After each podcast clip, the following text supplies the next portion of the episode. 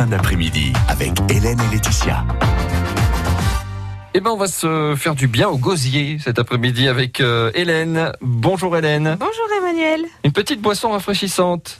Tout à fait, une boisson euh, rafraîchissante euh, à base de fleurs de sureau, qui est une fleur que j'aime vraiment beaucoup.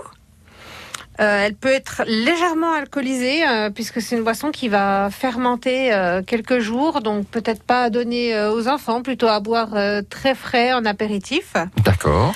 Alors pour ça, il va nous falloir 8 ombelles de fleurs de sureau. Les ombelles, c'est ça fait comme une grappe de fleurs, donc il va nous en falloir 8. Il nous faut également 5 litres d'eau, 200 grammes de sucre, le jus d'un citron et une cuillère à soupe de vinaigre de cidre. Donc on va ajouter tous les ingrédients dans un pot en verre qu'on ne fermera pas. Et puis on va laisser euh, fermenter au soleil euh, pendant 4 à 5 jours en remuant tous les jours.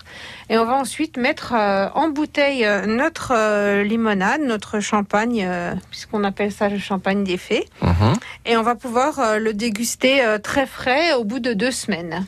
La limonade des fées ou le champagne Voilà. des fées. Effectivement, ça se boit plutôt frais quand même. Oui, vraiment bien frais euh, en apéritif.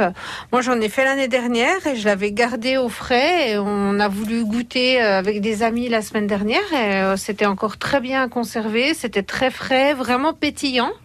Ça devient très pétillant et c'était très bon. Avec une petite tapenade, hein, comme vous nous aviez donné euh, la recette la semaine dernière. Eh bien, on va pouvoir retrouver tout ça sur francebleu.fr en podcast. La limonade des fées. Merci Hélène. À bientôt. À bientôt, Emmanuel.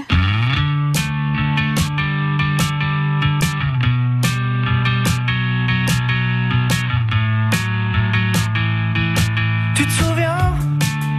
Les couleurs sur les baskets Les crayons